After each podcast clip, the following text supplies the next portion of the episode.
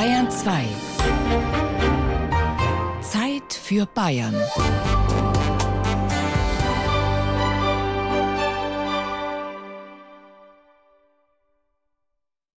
Es geht durch die Welt ein Geflüster. Arbeiter, hörst du es nicht? Es sind die Stimmen der Kriegsminister. Arbeiter, hörst du es nicht?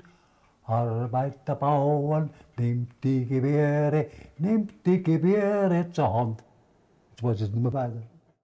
Die bayerische Revolution von Zeitzeugen erzählt. Kapitel 1 Armut und Hunger im Ersten Weltkrieg. Ich bin 1909 geboren in München und hier in der Gegend in der Schleißheimer Straße aufgewachsen. Dieses Umfeld hier waren unsere Spielwiesen. Zinta Herker wuchs in einer Arbeiterfamilie in München-Schwabing auf.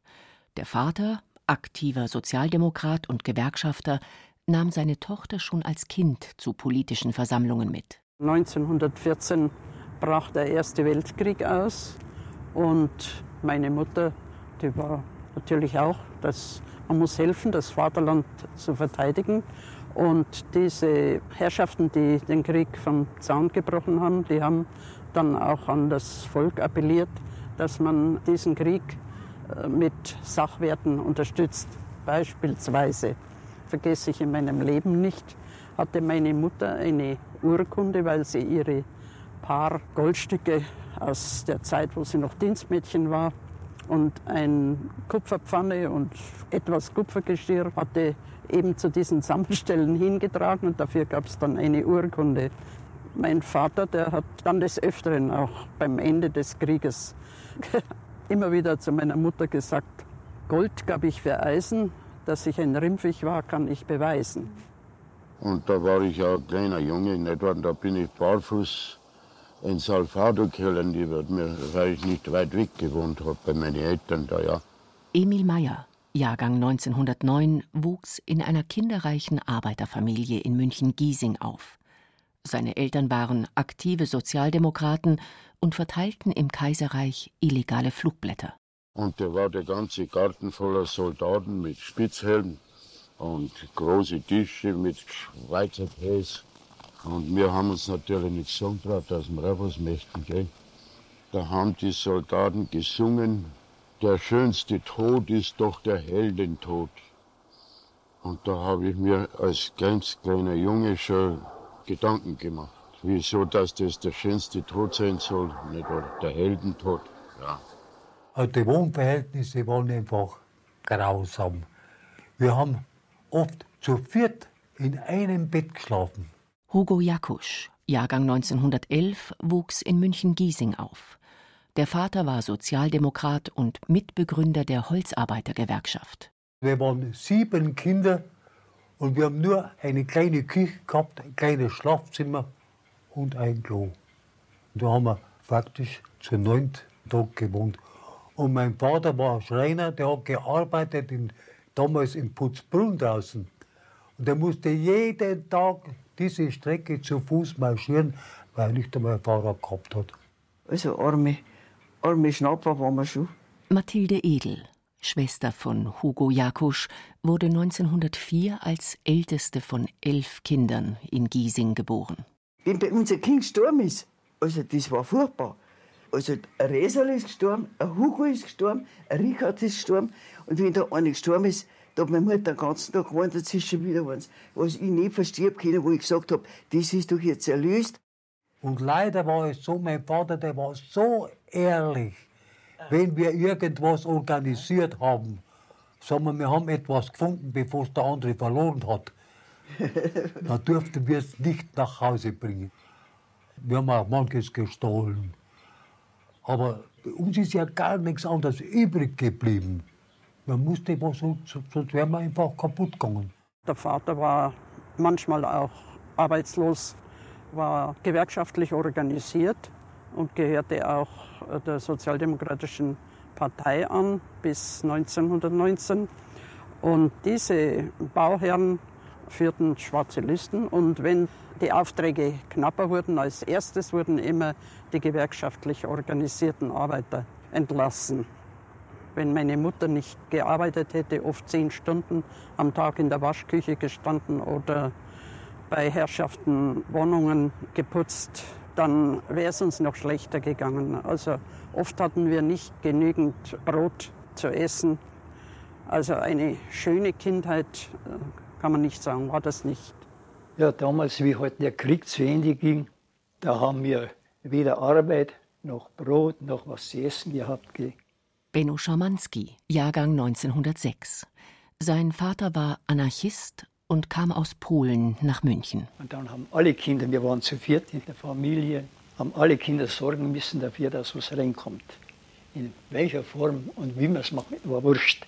Aber wenn man rausgegangen ist und zum Stillen gegangen ist, dann haben wir gesagt, aufstehen, zum Stillen, dann nachbrischen fort.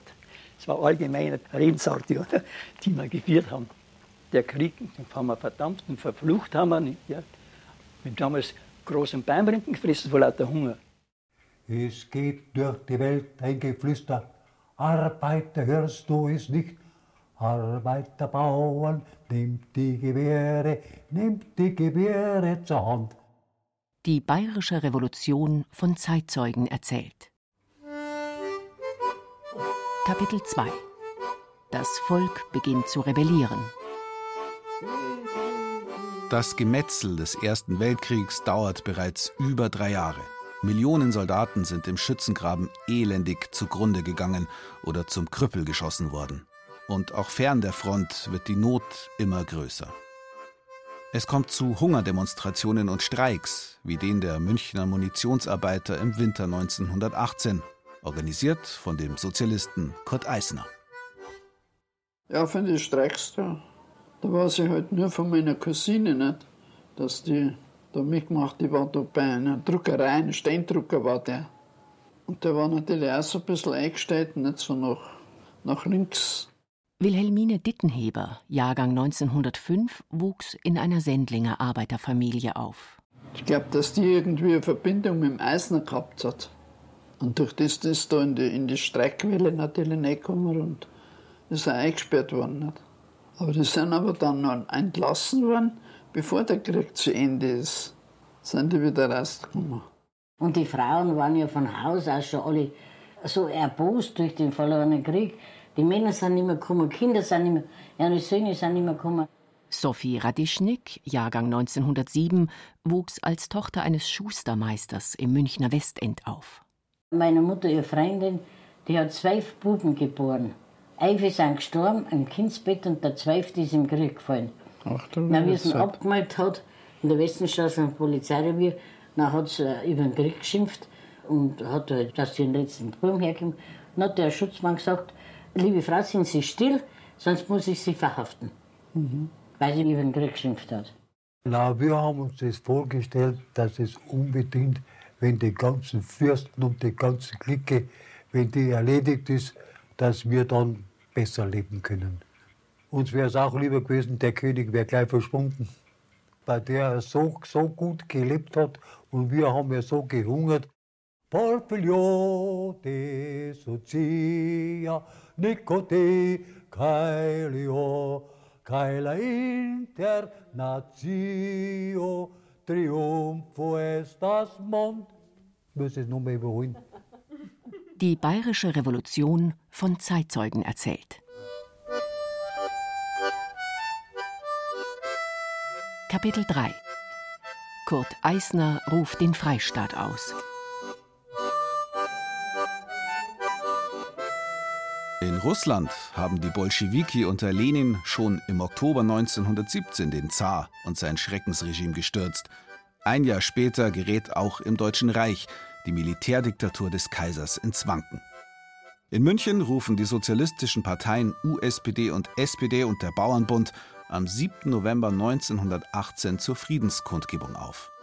Bis zu 200.000 Menschen versammeln sich auf der Theresienwiese und stürmen anschließend die Münchner Kasernen. Von Theresienwiese gingen die Marschkolonnen 10.000 von Kaserne zu Kaserne. Da wurden die Soldaten rausgeholt. Der Krieg war beendet, gab nirgends Widerstand. Peter Lichtinger, Jahrgang 1901, aufgewachsen in München, beteiligte sich als Jugendlicher an Revolution und Räterepublik. Beim Posten, die wurden auf dem Grind die Eisentore geöffnet und dann ging's. Die Soldaten kommen raus, von Kaserne zu Kaserne, bis zur Feldherrnhalle. Da war ich dabei. Da war ein junger Kerl, da war ich 17 Jahre alt. Zogen durch die Massen in die Ludwigstraße zur Feldherrnhalle, zur Residenz. Und da war der König Ludwig III. schon immer da. Da wurde die Republik ausgerufen. 1918, da war ich genau sieben Jahre. Ja, ich kann mich eigentlich noch ganz genau erinnern, wie die Arbeiter die Kasernen gestürmt haben. Und wie wir da rausgekommen sind, Landsberger Straße, dann habe ich wieder rote Fahnen gesehen und dann sind wir die Austalerstraße reingegangen, auch wieder alles rote Fahnen. Und dann kommen wir an unser Haus hin, auch rote Fahnen und bei uns in der Wohnung auch rote Fahnen. Dann sage ich nicht, warum sind da rote Fahnen? Ja, weil der Krieg da ist und Soldaten kommen heim. Die Straßen waren also schon voll mit Plakaten über die Rederepublik und Versammlungsplakate und da und dort auch rote Fahnen aus dem Fenster.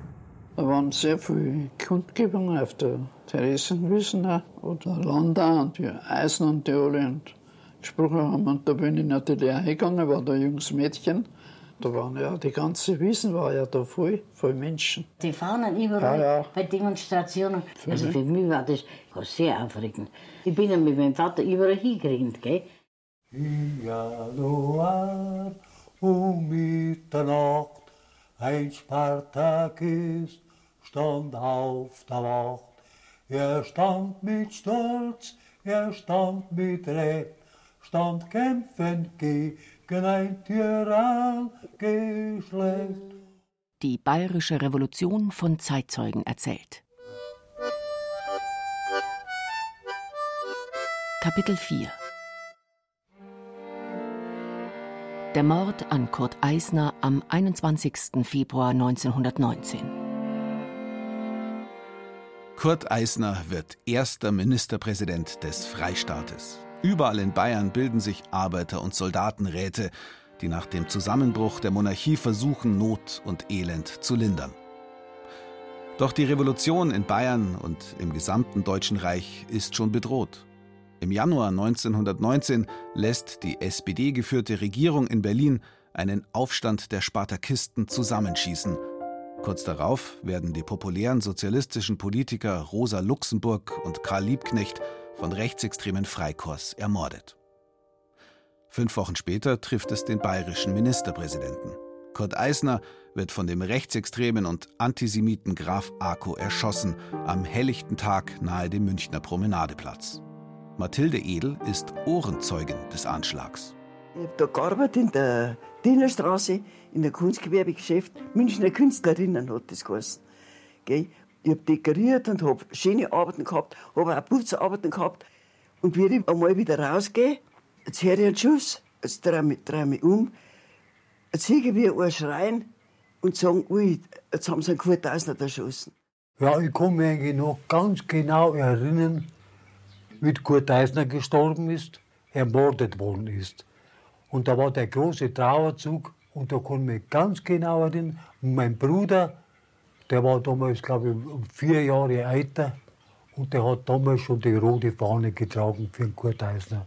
Und da war ich eigentlich ganz begeistert davon. Bin die ganze Strecke mitgegangen, obwohl ich eigentlich erst sieben Jahre war. Ich war als zwölfjähriger Bub, wie Kurt Eisner erschossen war, am Ostfriedhof, wie der Demonstrationszug oder Beerdigungszug sein Ende fand. Und habe dann die vielen Menschen gesehen, oder aufrührerischen Menschen oder rebellischen Menschen, wie man so sagt, gell? und war erstaunt oder verblüfft, der mag sagen, gell? über diesen Zustrom bei der Beerdigung von Eisner. Ein riesen Beerdigungszug, den es nur einmal gegeben hat. Das war zu jener Zeit. Und mit der Knarre in der Hand, er hinterm Zeitungsballen stand, Granaten schlagen bei ihm ein, die Naske stimmt mein Büchsenstein. Die bayerische Revolution von Zeitzeugen erzählt. Kapitel 5 Der Terror der Weißen Garden Die unblutige Phase der bayerischen Revolution ist vorbei. In München wird die Räterepublik ausgerufen. Der Arbeiter- und Soldatenrat übernimmt die Macht.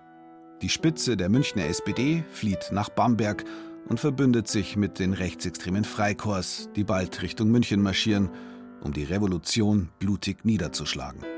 Anfang Mai erreichen die sogenannten Weißgardisten die bayerische Landeshauptstadt. Die haben einen Hass gehabt auf die Soldaten, die, auf die Weißgardisten. Alle Leute haben natürlich geschimpft und jetzt kommen die, die bringen uns um und lauter so Sachen sind halt erzählt worden. Die Kämpfe gingen los am Stachus Richtung Karlsruhe. Da war die Rote Garde mit russischen Kriegsgefangenen, die freiwillig zur Roten Armee übergetreten sind in München, hinter Barrikaden versammelt. Und bis zum Karlsruhe kam die Weiße Garde. Und da wurde sie, darf man sagen, fast zusammengeschlagen. Die Kämpfe dauerten ungefähr bis Mittag. Die sind aus der Richtung Schleißheim gekommen und dann ist durchgesagt worden mit Lautsprechern Fenster zu, sonst wird geschossen. Ein Mann im Vorderhaus, wir haben ja im Rückgebäude gewohnt, der hat aber trotzdem seinen Kopf beim Fenster rausgestreckt und ist durch einen Kopfschuss tödlich verletzt worden. Am Stachus waren Riesenfässer mit Sand gefüllt. Hinter diesen lag die Rotgardisten und rote Matrosen und öffnet das Feuer Richtung Karlstor. Da kam Panzer und da wurde der Kiosk gestürmt vor den Barrikaden. Na, der Großteil war gefallen von den Rotamisten und die anderen wurden verhaftet, abgeführt oder gleich standrechtlich erschossen. Ich kann bloß das erzählen, was ich selbst mitgemacht habe am Stachus bei den Barrikadenkämpfen vor den Barrikaden eine wogende Menschenmenge, Zivilisten, die wo die Rotgardisten aufmunterten und die Matrosen aushalten. Und auf einmal war niemand mehr da am Stachus. Die Panzer waren weg. Der Kiosk vor den Barrikaden, der war vom Panzer zermalmt worden. Nach dem Panzerangriff hat sich alles verflogen. Dann ging es in Untergiesing weiter. Das ist der Eppscher Eidzung in München mit Hunderten von Weißgardisten. Und dann ging das Gemetzel los in Untergiesing. Die Leute die waren alle im Keller. Und da haben sie dann hingehauen mit den Karabiner und die Haustieren und dann die Keller-Ding da runter aufmachen oder wir schmeißen Granaten und oder so ähnlich. Und da hat man dann gesehen, nicht, dass da ganze Lastwagen, lauter Gefangene, die was alle bloß von der Wohnung rausgeholt haben, nicht wahr? Ja, und da haben die Frauen noch aufgewunken auf die Lastwagen, nicht wahr? Und da führt die Karle oder Sepp oder wie es halt geheißen haben, die haben gemeint, die werden eingesperrt. Dabei sind sie nach Stadelheim hinausgefahren und an der Wand äh, sind sie da hingekriegt und so. Ja, mein Vater ist verhaftet worden von den Weißgardisten und sein großes Glück war, kam eine Frau daher und die Frau haben es auch gleich geschnappt und haben zu ihr gesagt, gehören Sie auch zu den Spartakisten? Und die Frau hat dann gesagt, was für eine Kisten. Jetzt waren die so durcheinander, dass sie sich gar nicht mehr auskennt haben. Sie haben natürlich lachen müssen und in dem Moment hat mein Vater wegkennen. Und das war, das war sein Glück. Und das war, wo heute die AGFA steht. Wie hat das Sedelbauer. Der Sedelbauer. Sedelbauer. Sedelbauer, der früher geheißen.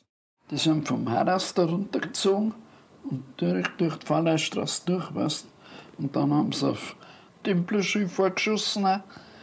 Und da hat noch einer von den Soldaten, das waren Württemberger, nicht, hat noch einer gesagt, na Mädle, fürchst du jetzt nicht mehr? Und dann habe ich gesagt, ja, ich habe mir zu auch nicht gefragt, mir ist nichts passiert.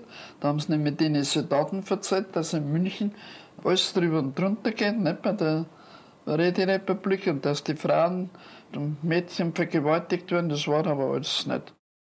Ich kann nur über Giesinger Frauen reden. weil ich das gesehen habe und mitgemacht habe, die wir ihren Männern geholfen haben, Munition gebracht, Handgranaten gebracht, sind sogar etliche Frauen miterschossen worden in Stahlheim.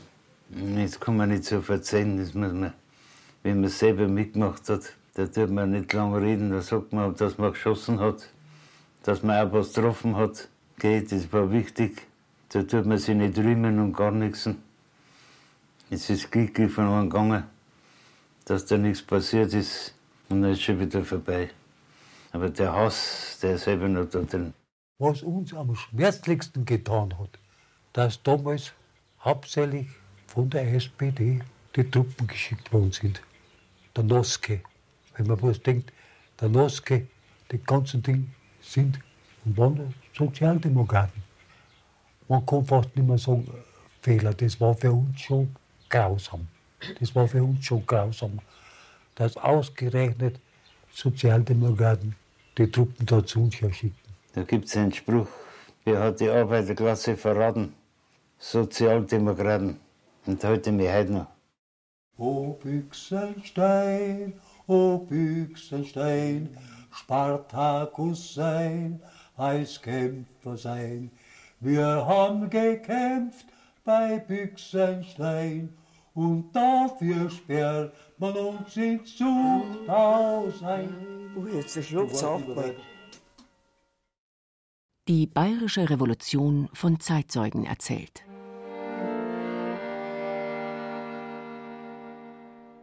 Kapitel 6 Was bleibt von der Revolution? Die Weißgardisten ermorden hunderte Münchner Arbeiterinnen und Arbeiter. Viele der Mörder tragen schon damals das Hakenkreuz am Stahlhelm und gehören später zur Gründergeneration von SA und NSDAP. Es führt eine direkte Linie von der Niederschlagung der Räterepublik zur Machtübernahme der Nationalsozialisten 1933, personell und auch ideell. Und viele der linken Revolutionäre von 1918 und 1919 finden sich nach 1933 im KZ wieder. Auch die Zeitzeugen in dieser Sendung. Emil Meyer und Hugo Jakusch gehören zu den ersten Häftlingen des KZ Dachau. Ebenso wie die Ehemänner von Zenta Herker und Wilhelmine Dittenheber. Auch Benno Schamanski und Peter Lichtinger werden in Dachau inhaftiert. Sophie Radischnik wird von den Nazis in Schutzhaft genommen und wegen Hochverrat angeklagt. Ihr Vergehen? Sie waren in der kommunistischen Bewegung und im antifaschistischen Widerstand aktiv.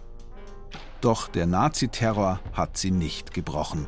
Auch nach dem Ende der Hitler-Diktatur sind sie politisch engagiert geblieben. Natürlich eine solche Revolution, wie es bei uns gegeben hat, oder solche Aufstände, das gibt es nicht mehr. Das gibt es nicht mehr. Ich weiß gar nicht, ob es das noch gibt, dass es mal einen Generalstreik gibt. Das ist eine Möglichkeit. Ja, da muss einer schon so dreckig gehen. Das müsste schon einen Ausdruck gebrauchen, den darf ich nicht sagen. Bis vor sind Arbeiter nicht in London. Nicht scheißen. Vorher rühren sie sich nicht. Ja, es ist schon wahr. Wenn wir keine Perspektive gehabt hätten hin zum Sozialismus, dann wäre eigentlich alles umsonst gewesen. Nicht? Aber das glaube ich nicht. Ganz allgemein die Forderungen der Frauen, Abschaffung des Paragraphen 218 und gleichen Lohn für gleiche Arbeit und gleiche Rechte für die Frauen wie bei den Männern nicht. Das war eine unerfüllte Forderung bis heute. Mich hat nur das gewundert und heute noch, dass man das nicht erwähnt, dass Eisner eigentlich derjenige war, dass Bayern zum Freistaat gemacht wurde. Wäre doch was zum Erwähnen, ja. dass man das äh, Freistaat Bayern, ja. nicht wahr? Wenn Ihnen dieser Podcast gefallen hat, dann gefällt Ihnen vielleicht auch Mythos Bayern, der Bayern 2 Podcast zur Landesausstellung 2018 mit Gerald Huber. Mythos Bayern finden Sie unter bayern2.de slash podcast und überall, wo es Podcasts gibt.